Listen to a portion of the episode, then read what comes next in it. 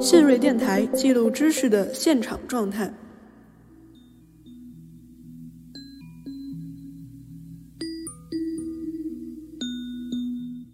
我个人是强烈的这个环保主义者和动物保护主义者，我个人是这样，我绝对不支持因为建自然博物馆去，哪怕是合法的手段去猎杀野生动物，一个野生动物都不应该进到博物馆里头来，除非它是自然死亡的、老死的，这是我个人的观点。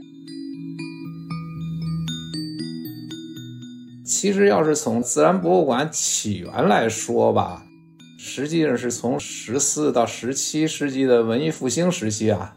那就欧洲列强进行殖民扩张的同时，他们收集了世界各地大量的动植物标本和文物。那我认为，其实东亚地区当时并未处于那个大变革时代的中心地带，啊，所以在大航海时代中的获益甚微。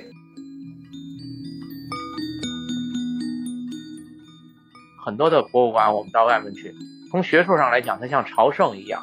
但从它的整体的氛围来讲，你进去，呃，有时候博物馆跟一些宗教场所有点像的那种氛围，你会产生一种神圣感和这个庄重感，你自然就会平静下来，会有一种特殊的感觉，跟你进一个游乐场、声光电蹦蹦跳跳的完全不一样那种感觉。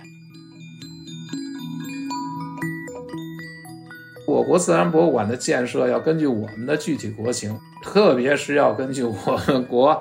公众的教育的现状形成的参观行为进行有针对性的策展，所以创新策展理念不是编几个新词儿的这种文字游戏，那现在干这个事儿的太多了，而是如何利用好自己有限的藏品资源，传达出正确的价值取向。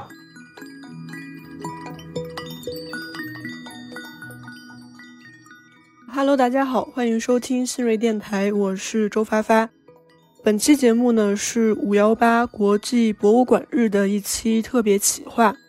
我们发现呢，在中国好像我们对于历史文化类的博物馆的关注度要远远高于自然科技类的博物馆。那今天呢，我们就着重来探讨一下我国的自然博物馆的发展状况。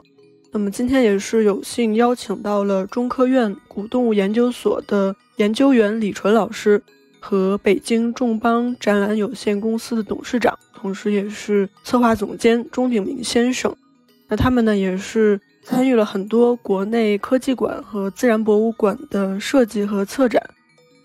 那我们今天的话题呢将会涉及中国自然博物馆的发展建设。背后的一些历史性和结构性的问题，以及呢，他们在当今面对的一些新的挑战，比如在动物保护主义以及疫情对线下展览的冲击之下，自然博物馆在未来的一些可能的发展趋势。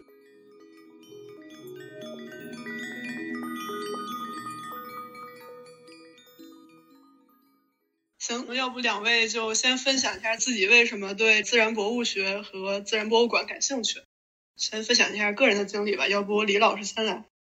你这问题既好又不好，呃，好不说了，不好什么？这有什么可为什么呢？这个喜欢自然类的、博物类的，我个人认为对这些东西的喜爱，不管是现代的现生生物，包括动物、植物，还是你从地里头去挖出来的各种各样的石头。包括矿物、化石、普通的岩石，哪怕是对这些自然类的东西的喜爱，是人作为智慧生物的一个天性，这个没什么可为什么的。不管是从我个人的经历，我自认为，还是我后来观察到一些孩子，甚至连大人也感兴趣，这个被有意无意压抑了 N 多年的这种原始的本能，在某些情况下是可以释放出来的。我分析了一下，这个东西是人作为动物的一种本能。那么就我而言，经历呢能验证这种本能。我给你举三个例子吧。从小胡同里那会儿也私搭乱建，盖着小房子，都运沙子。好，那沙子往我们那个胡同里一堆，一帮小孩儿，包括我在内，爬在这沙子堆上干嘛去呀？捡那个亮一点的小石头，实际上就是一些透明的石英啊。往高端点说是玛瑙，实际上都算不上。啊，透明的小石英就捡宝石，再那什么点呢？好淘那沙子，告诉淘金，实际上哪是金啊？都是小云母片，闪亮闪亮的，以为是金子呢。但不管怎么样，哪怕是这种最肤浅的本能的财迷的心理呢，也是对这个地学的这类东西感兴趣的一种体现。这是第一。第二，对生物学的，在后海边上捞各种鱼、各种虾都能捞得上来。当然，这个现在看来呢，有些理念是不对的啊。大自然的东西嘛，应该让它在大自然里。现在都观鸟了，是吧？但是那会儿呢，就是钓鱼捞虾。但是不管怎么样，是对这种生物的喜爱，这是验证他这种人的这种本能，不是我一个，这帮胡同孩子全这样，全喜欢。另外一个是什么呢？上了学以后，北京有俩博物馆，一个天桥的自然博物馆，一个西四的这个地质博物馆，就爱去这俩地儿。说句老实话。至少对我个人的感觉而言，那会儿对这两个博物馆的感觉比现在要好。哎，您说的这个本能天性和这个后期社会化的结果特别重要，一会儿我们也会聊到。那钟总，要不先分享一下自己的经历吧？一会儿我们接着李纯老师这个问题聊。嗯，其实你这个第一个问题，你比如说咱聊的这个，说对自然博物学和自然馆产生兴趣的个人经历，其实，在真正。你有这个朦胧感觉时候，你还不太知道这俩词儿呢。那实际上，这博物学我也是前些年受北大的这个刘华杰老师的影响，才开始关注这事儿啊。那你要说从小，我觉得可能是因为我父亲原来在园林系统工作，所以从小就经常跟着父母去公园那会儿去颐和园、去香山、去那个八大处，呢就觉得很远了。啊，那久而久之呢，可能你会认为那是一种应有的生活状态吧。其实我特别早就上中学时候就对旅行产生兴趣了，后来工作了也从未停止过。那在这个过程中呢，你对大自然的亲近也是必然的啊。嗯，那之后由于工作的需要，我经常出国考察博物馆，最初以考察科技馆啊、科学博物馆为主。有时顺便看一些自然博物馆和植物园，然而呢，自然博物馆和植物园更容易使人产生亲近感。刚开始其实我不是主要看那些，但是它为什么容易使人产生亲近感呢？就刚才李纯老师说那个，我认为就是因为我们和那些东西都是同属一个大自然吧。其实我个人喜欢这个经历，我觉得从小受家长的影响啊，还是。挺重要的啊！我说的是影响啊，不是教育。其实教育，我特别不爱用这个词儿哈。我觉得影响是特别重要的。嗯，那刚才两位老师都说，可能我们对自然的亲近更像是一种本能，但是我们现在就觉得，像自然博物馆这种地方，就变成只有小朋友才会去，然后只有遛娃的时候才会去。结果我们在受教育或者是进行社会化的这个过程中，我们反而丧失了对于我们这种本能的。感受，或者说丧失对这种自然的兴趣，那就涉及到一个问题，就是好像我们感觉我们在东亚地区，或者是在我们国家，自然资源好像一直没有像历史文化一样的显示度，不管是在大众之间的流行程度呀，还是这种政策的重视程度，就是自然类的博物馆都没有这种历史文化类的发展的好。那两位老师对这方面的问题有没有一些思考？我觉得确实这样。哎，我以前还专门写过一个小文章，但是后来就写给自己看了，也没发，就分析这问题。实际上，这也都可以从地学和生物学两个方面。我们就是太注重这个东方文化了。你看石头，咱们中国这传统的人文的观赏石，从什么那叫什么米芾吧，写字儿那个拜石，就开始痴迷这石头。但是它这石头是什么呢？它是文化，要受皱露透，怎么有意境，怎么样行？其实那不就是石灰岩嘛，顶多加点石英。各种各样的溶石，奇形怪状的，赋予各种诗情画意。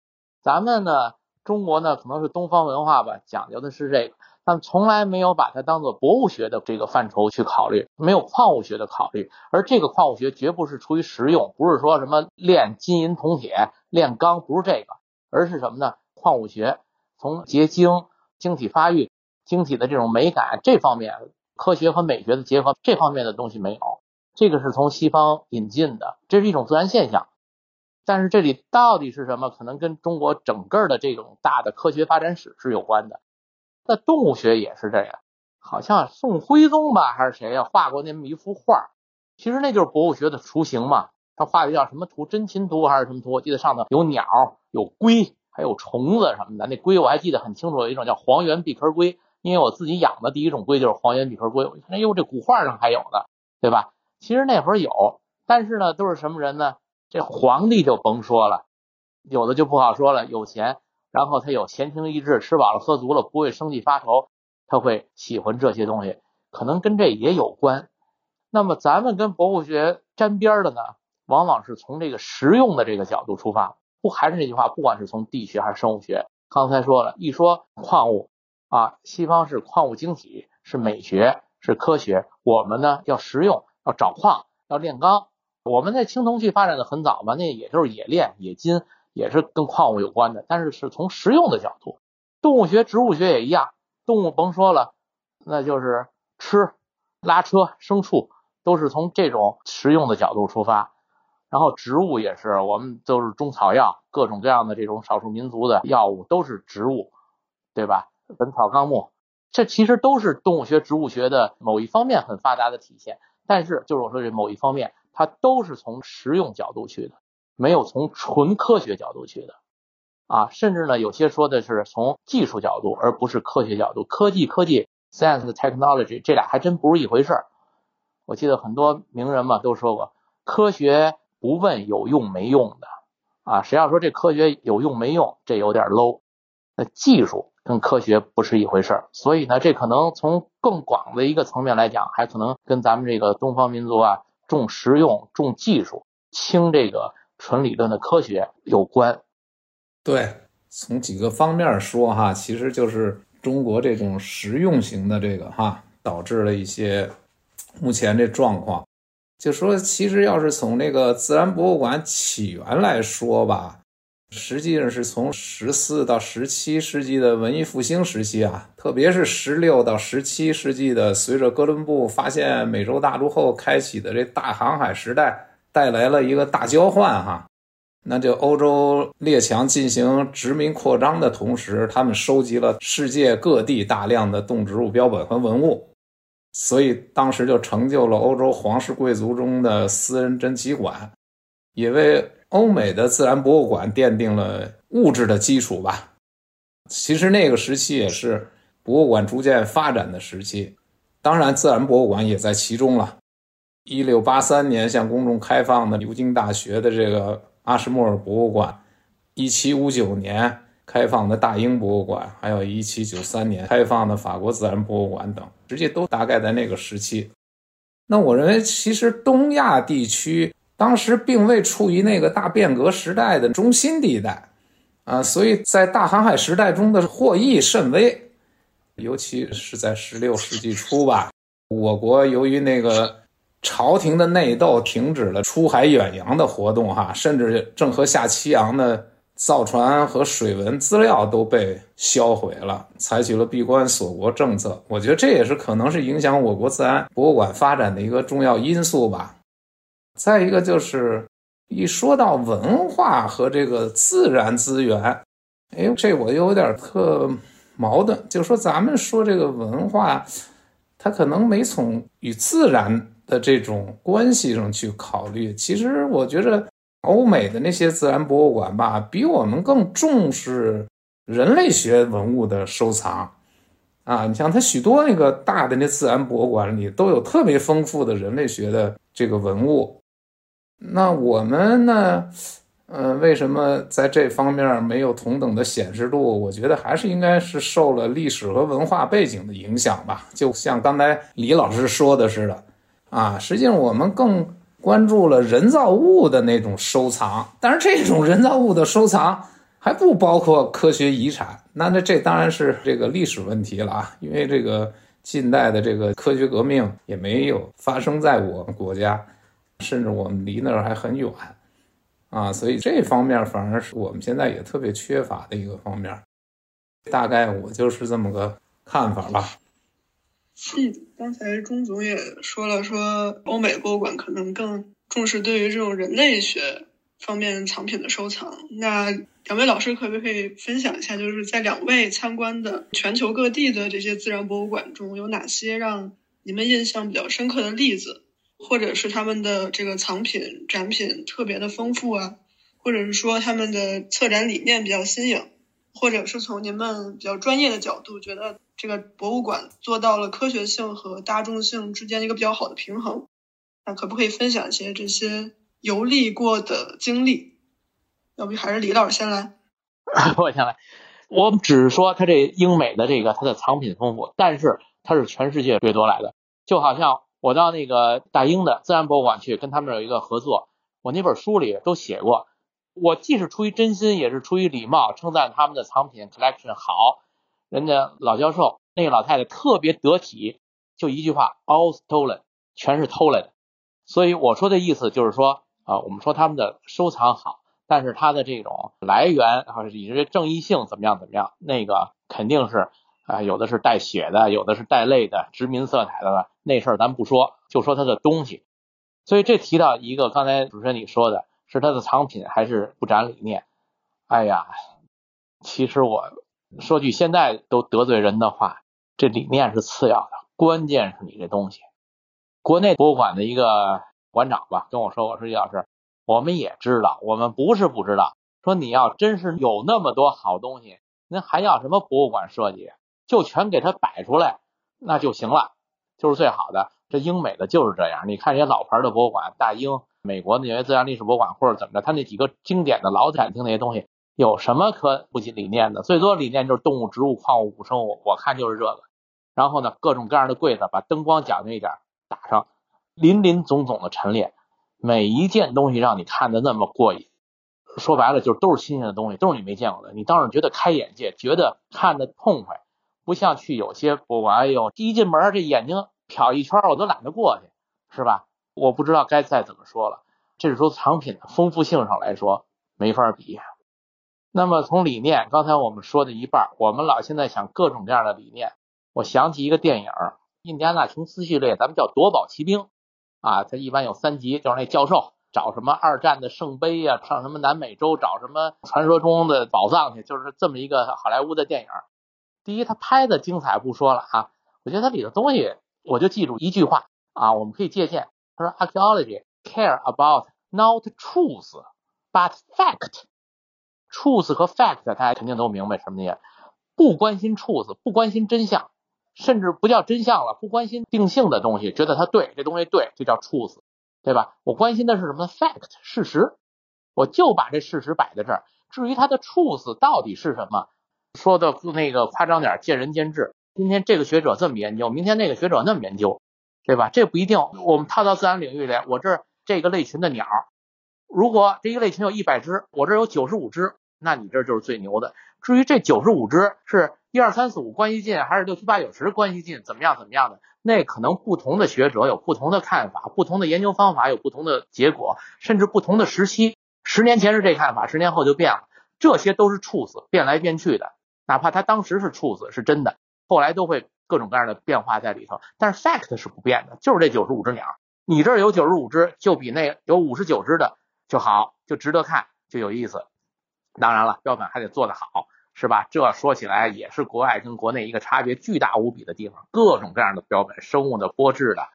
那咱们的这儿呢，博物馆的一般的水平呢，跟外的那简直没法比啊！那标本做的呲牙咧嘴，是吧？我曾经跟人讨论过，也做过专门的实践，就是说你找一个学生看我们的自然博物馆的东西，这种玻质标本，看完了以后，你再让他到野外去认鸟、认些不动物，照样什么都不认识。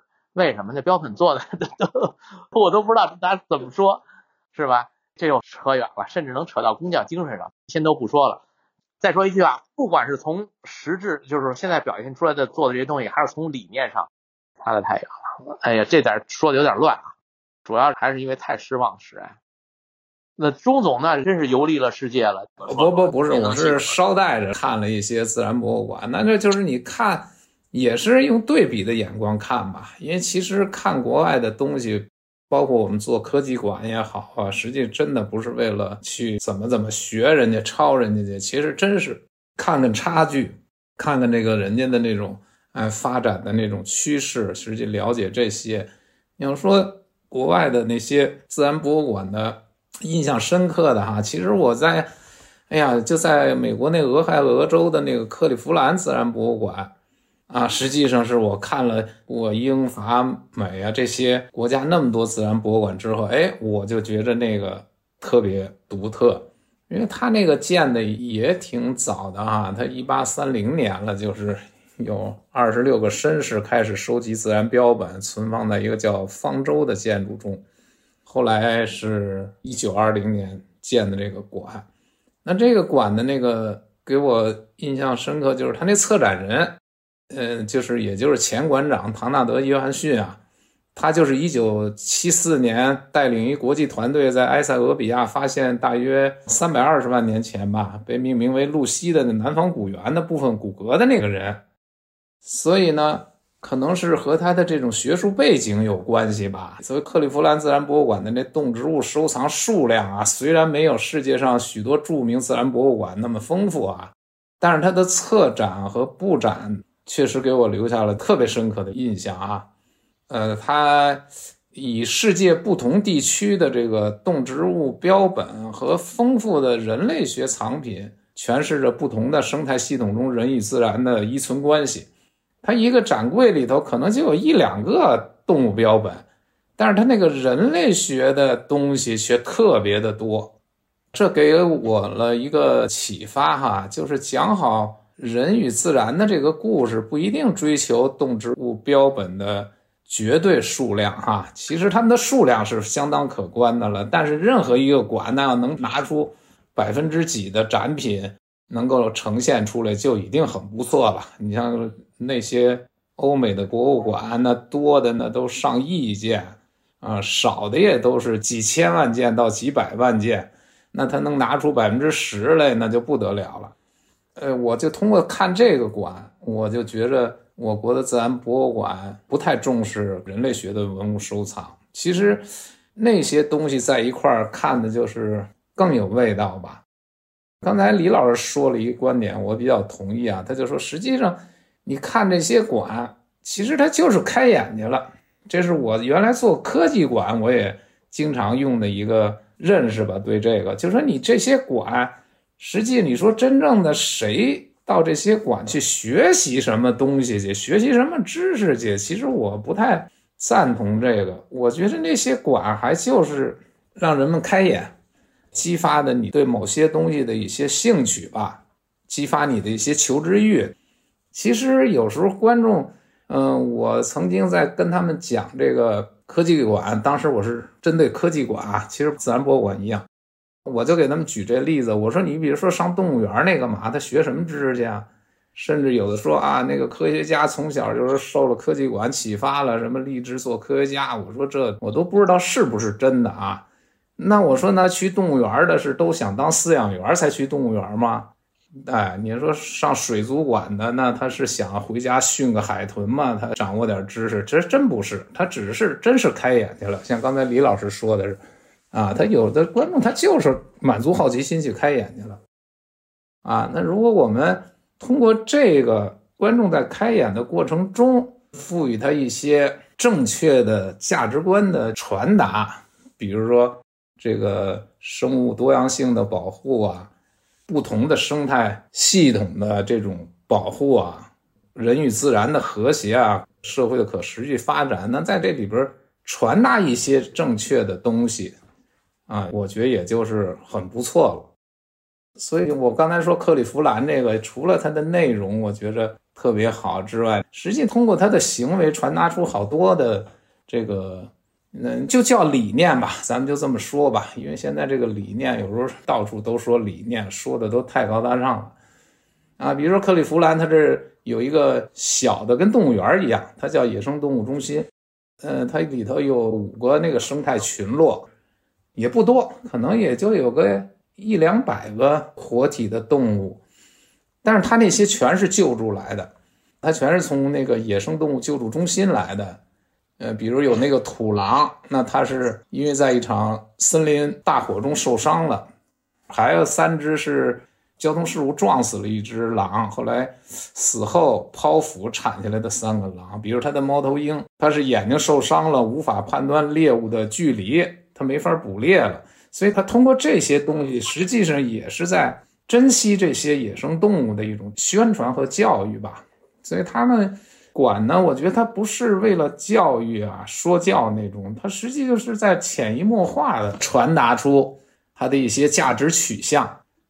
在一个印象深刻的德国那个，我不知道李老师去过没有啊？就是法兰克福那个森根堡那自然博物馆，它是一八啊一八一七年创建的，那个是地质学和古生物学在国际上威望挺高的，是吧？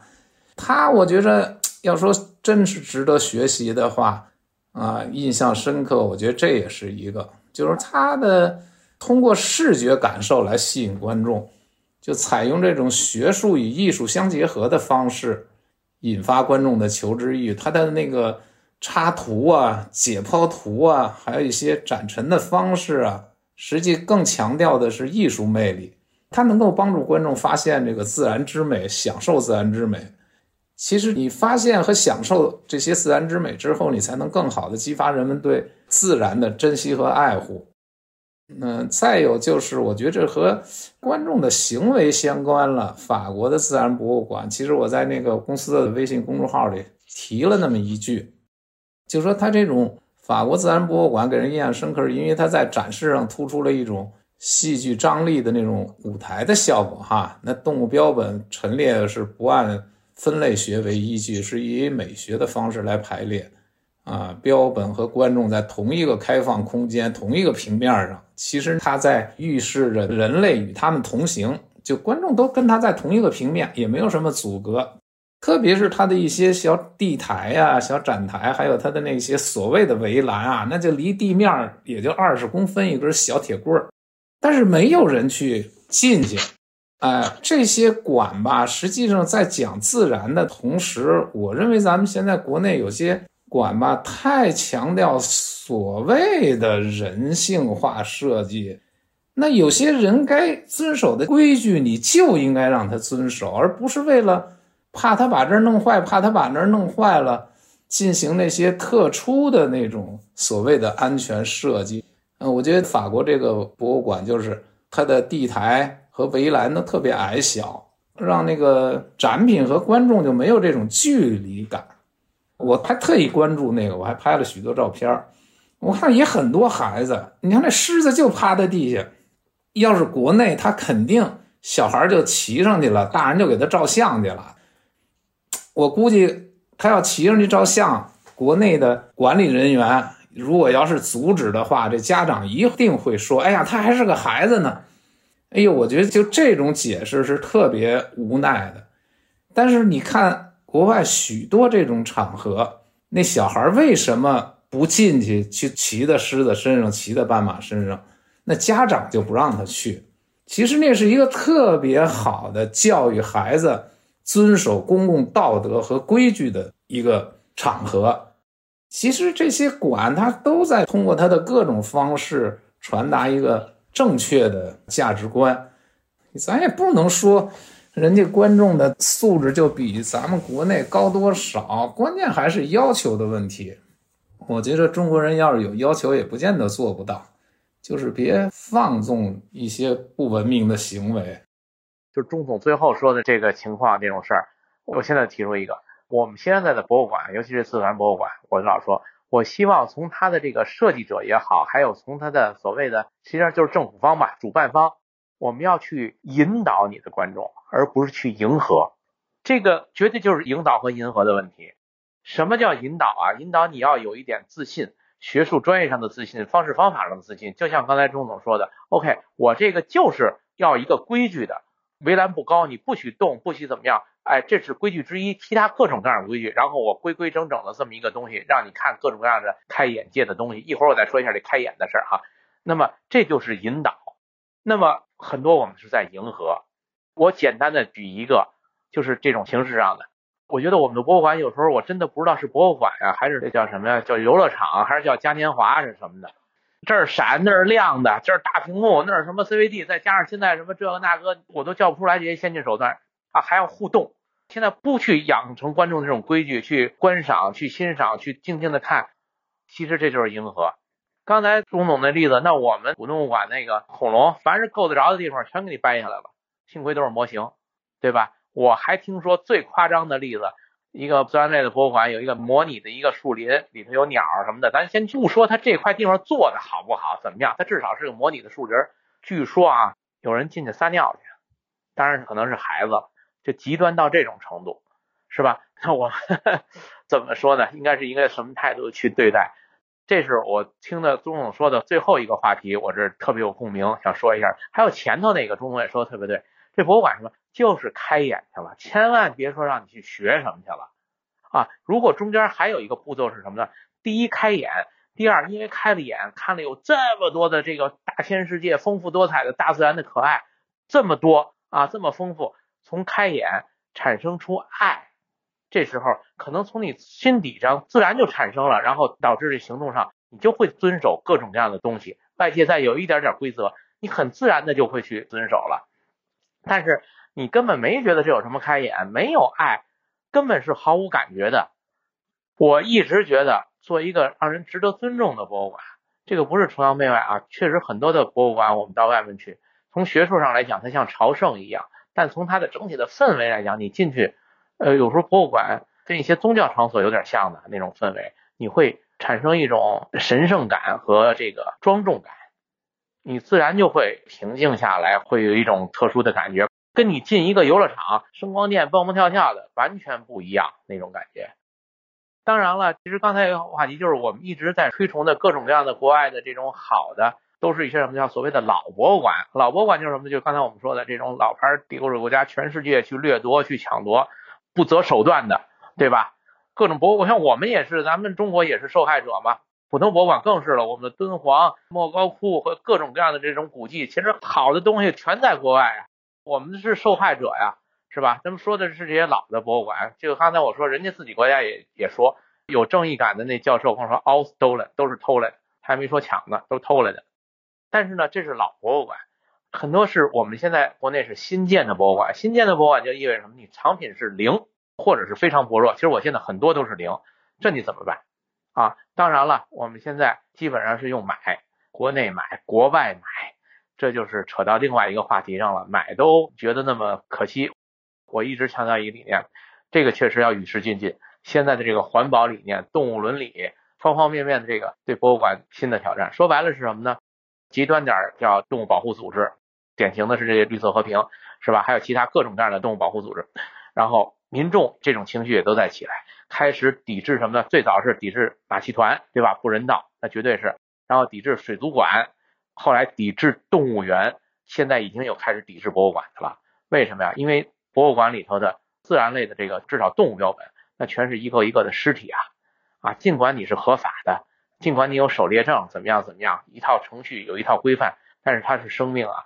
你一个生命把它包成尸体搁在这儿供人来展示，所以说刚才朱总说了很多博物馆，它都要声明我这个动物是哪哪哪来的，自然死亡的，经搁浅的，对吧？什么哪儿动物园里老死的，怎么样怎么样，失去生活能力，养老送终的，都有这么一个小标牌，这至少是一种环保的体现吧。但是现在呢，面临的就是动物类的展品来源的渠道，所以我一直。我想倡导一理念啊，包括朱总，您给我一个机会来实现了这个理念。我给咱们那个馆起的名字叫“造物无痕”。哎，造物就是天地造物那造物，实际上动植物、地球上的生命都是造物。无痕，痕是疤痕的痕，就是我把天地的造物搁到我这个馆里了，但是给大自然呢没有伤痕留下。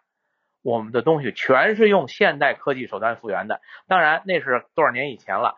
现在的手段更加先进了，就跟现在的电子产品似的，越新越异，一年一个样，一年一个样。尤其这数字化、三 D 这些东西出来以后，那么我们完全可以用这些手段去创造这个博物馆里的展品，就是动物这块、生命的这块，完全不需要用生命做代价这样一种手段。那么这就得接受一个理念，就是什么呢？展品和藏品的理念。其实你后头有一个话题，就是博物馆怎么供科学研究。那么研究员来了以后，看的是你库房的藏品。那另说，但是就你前面给观众看的那叫展品，展品是什么呢？你只要传递给你观众足够清晰和准确和足够多的科学信息就可以了。什么意思？就是它的颜色、大小、形态、姿态这些东西科学内容准确就可以了。至于它的那个质地是不是真的皮毛，是不是真的肉，这没关系。一个动物展品无非也就是外头是张皮，里头都是骨头、稻草什么，或者一个内胆这样。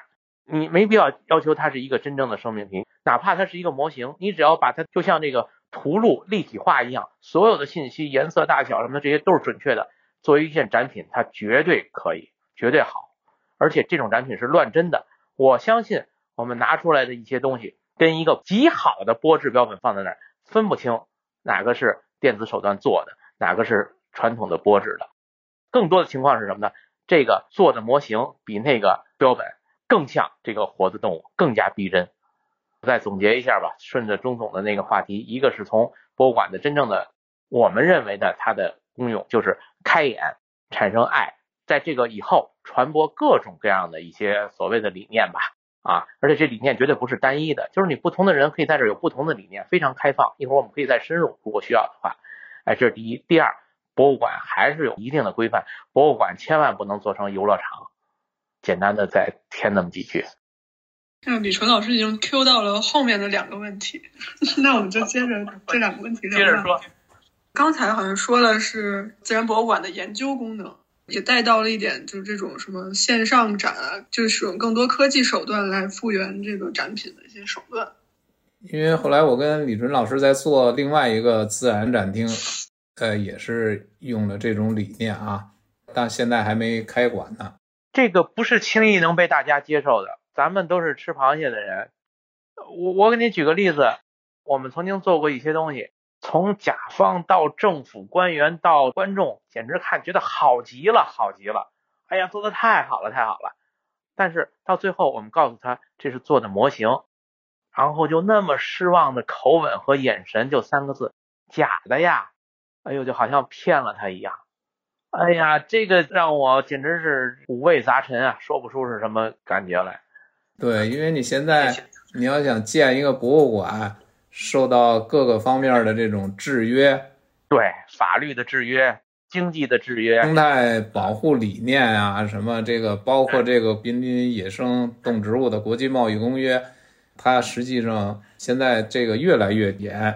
像现在正在建的那个。河南省科技馆的那个动物家园展厅，那还是那会儿贝林送的那些东西呢。那这个一个大象扣的海关好长时间啊，别的东西都就位了在馆里头，但是就这个象好像是，哎呀，他们跑林业局啊，跑什么？这是到北京跑好几个部门，后来才给。我觉得真是毫无意义。对对对，其实大象要是做一个高仿真的那。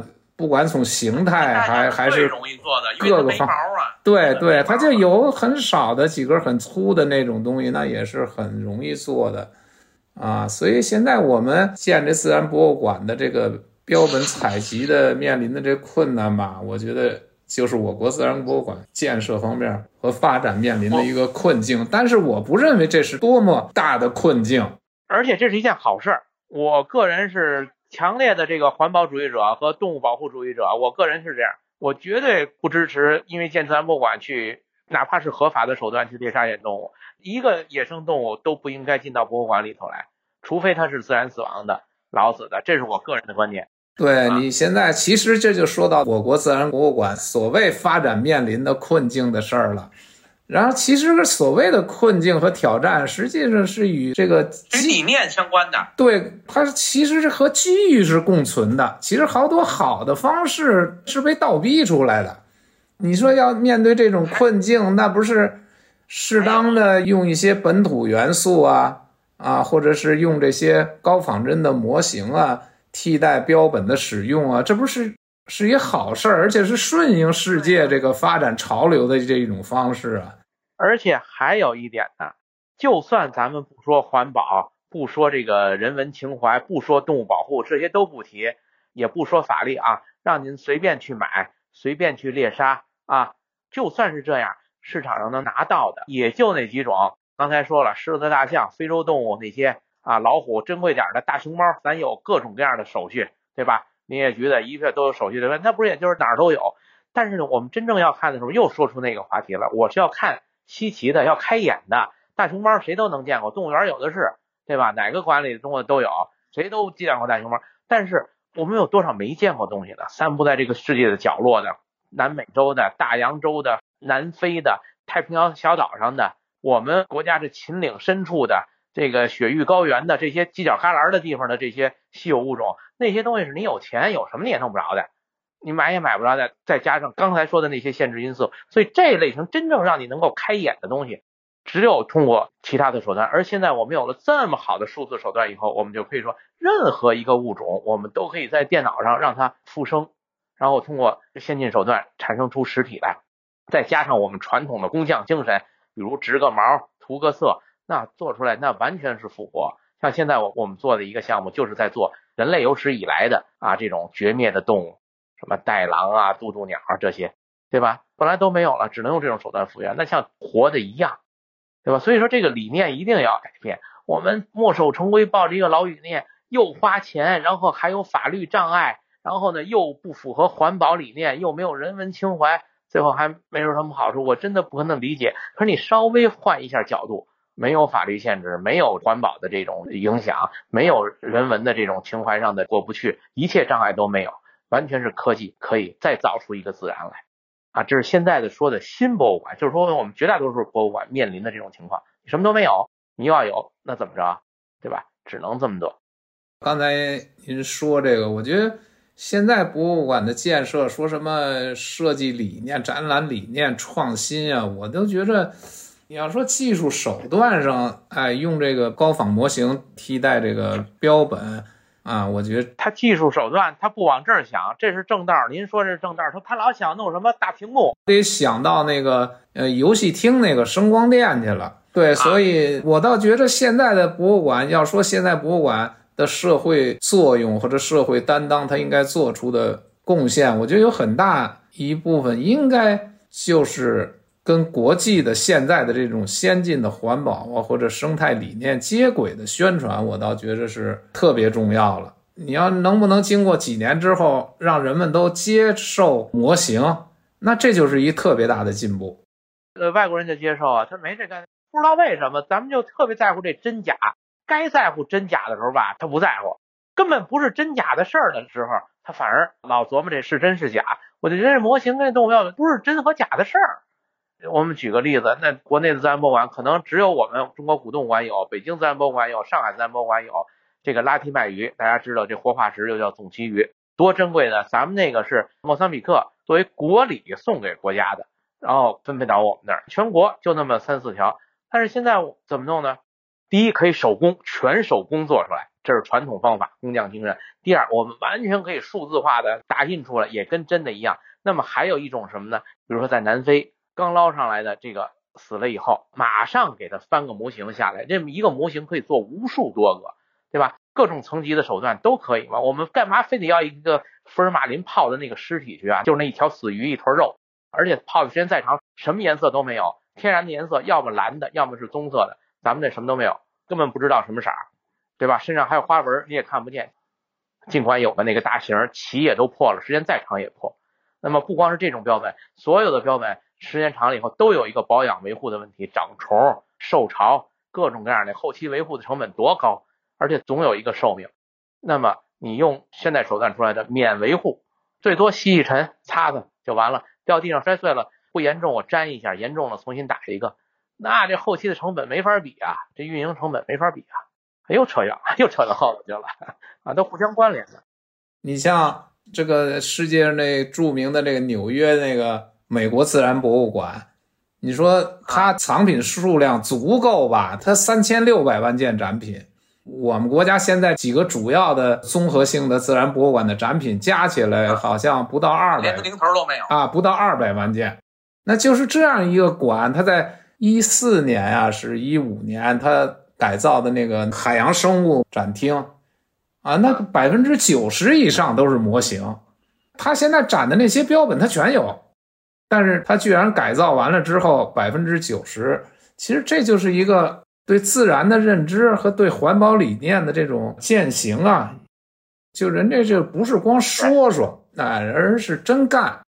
你像我觉得现在一说咱们现在建的这个自然博物馆，这里头就说策展呀，它这些东西，我觉得其实需要说的东西嗯，就是说你离开标本，照样能够说得很好的啊。你像咱们都不涉及，我不知道啊，现在的自然博物馆都涉及没有啊？就比如说动物福利这个事儿，那这是一八二四年就在英国成立的那防止虐待动物协会啊，就提出这个事儿了。然后一九五零年成立的这世界动物保护协会，那不是发布了一个什么动物福利普世宣言？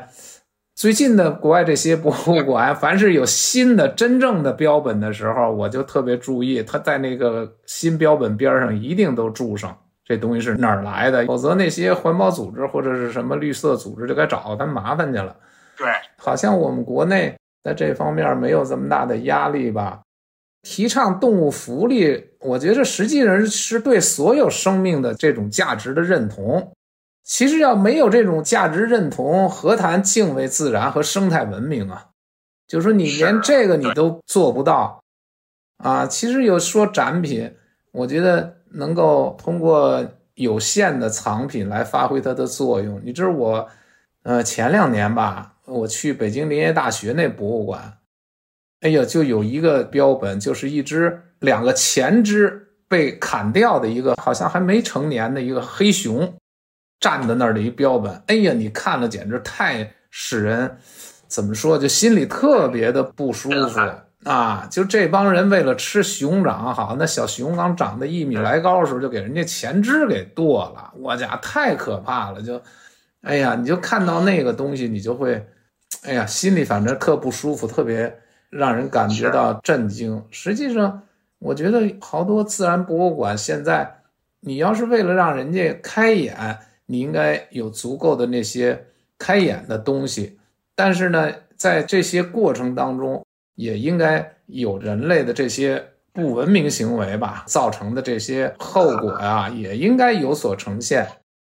我最近做了一个展览的一部分，就是这个专题的，但是呢，就现在就着您这话题说，顾忌的东西可太多了。这熊掌这事儿吧，能拿得上说来。但还有好多事儿呢，那活熊取胆你都没法说，为什么？因为那跟产业连着的，中药的这个说多了吧不行，所以咱们这有好多特殊性，我记得还有好几个，最后一说都不行了，因为后头都是有产业的。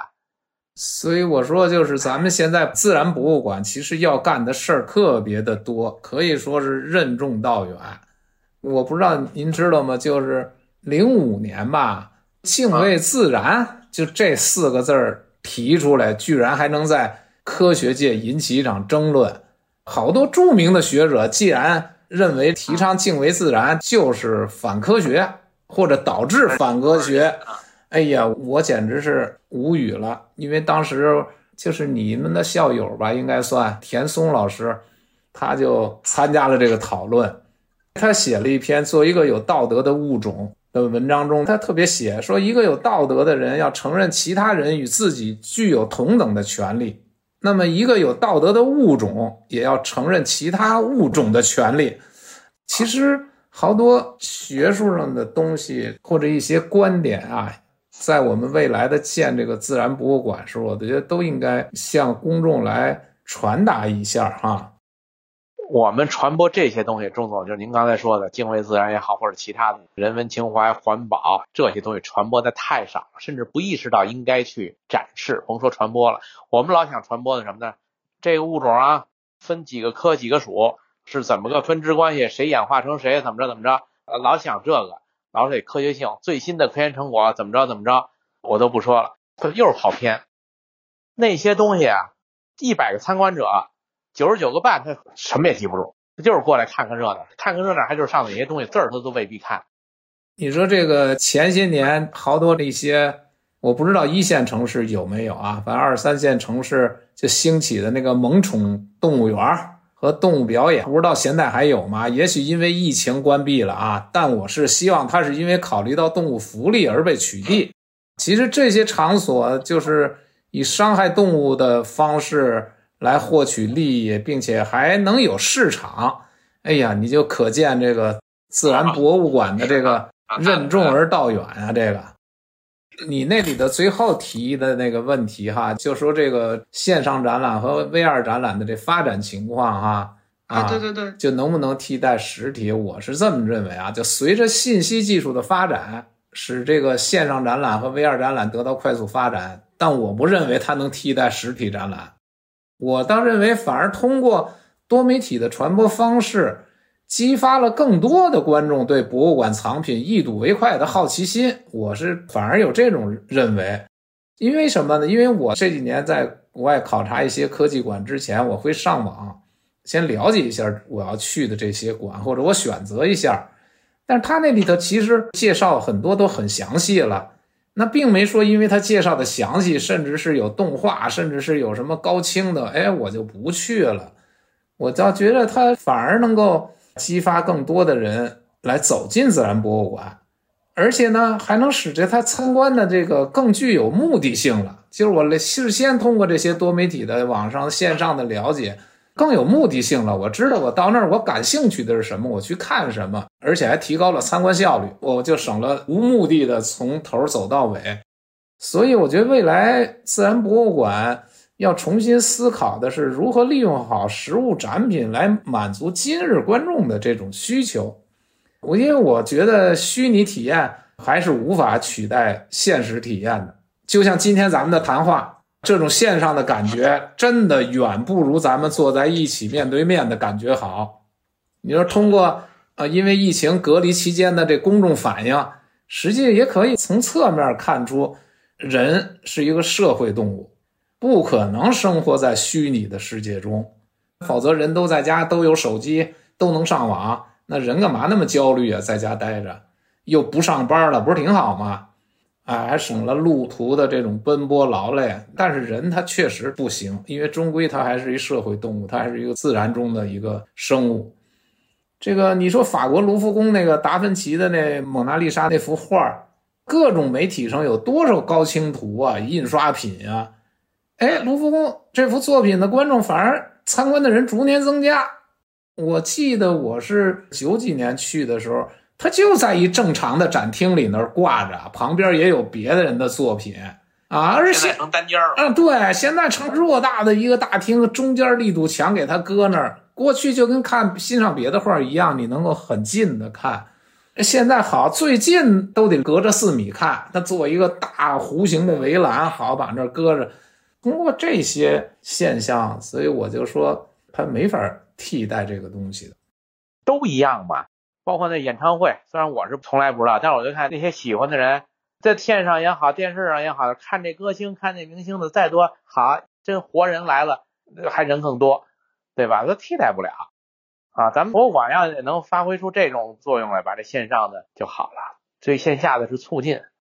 我觉得你像今年那个国际博物馆日的这个主题是什么呀？是博物馆的力量。从今年这个主题，你就能够。可见呀，国际博物馆协会是希望博物馆能发挥更大的社会作用，因为其实以前每年都有不同的主题，尤其是最近几年一直在强调它的社会作用。哎呀，这话题聊起了无边无际啊！那谁，你来控制啊？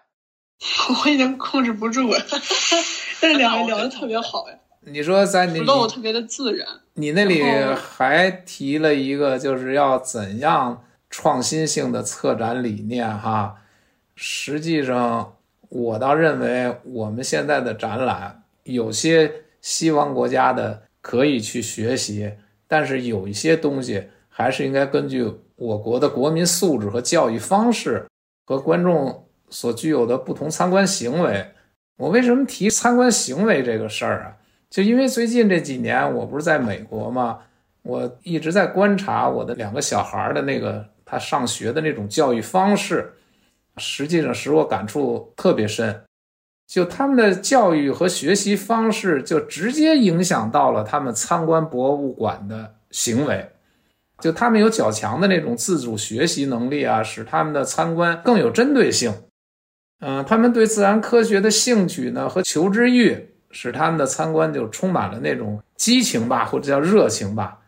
那鉴于此，我国自然博物馆的建设要根据我们的具体国情，特别是要根据我们国公众的教育的现状形成的参观行为，进行有针对性的策展。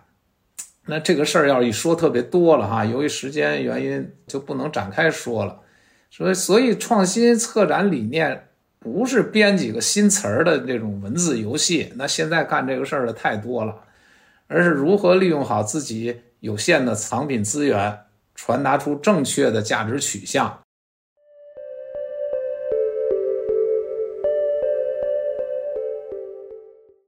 咱们今天没设计一个发展面临的困境，就是说，其实我们真正的困境，或者和国外的监管的这种差异吧，其实真是在于一种管理的制度，因为这种管理制度关系到博物馆的运营和可持续发展的问题。其实其中最重要的一个制度就是策展人制度。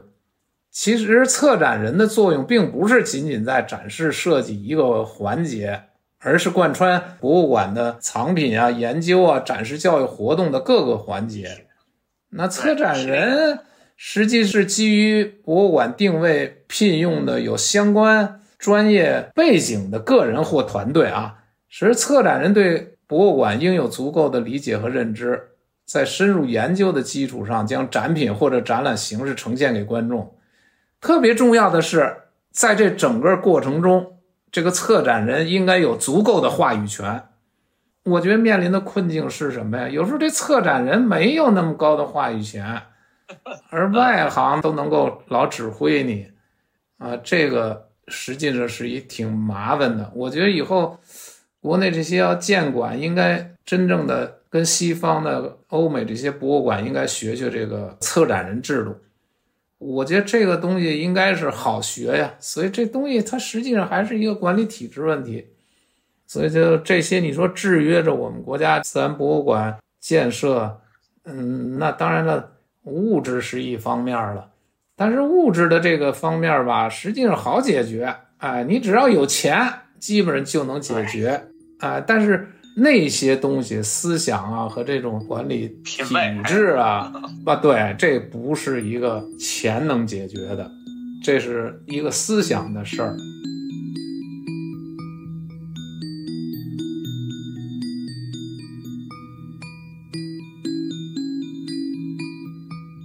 记录知识的现场状态，这里是新锐电台。一档由信瑞周报编辑团队策划制作的学者谈话类播客节目，您可以在苹果、小宇宙和荔枝播客 APP 上搜索“新锐电台”，订阅我们的节目。也欢迎大家关注信瑞周报公众号，获取最新的节目信息。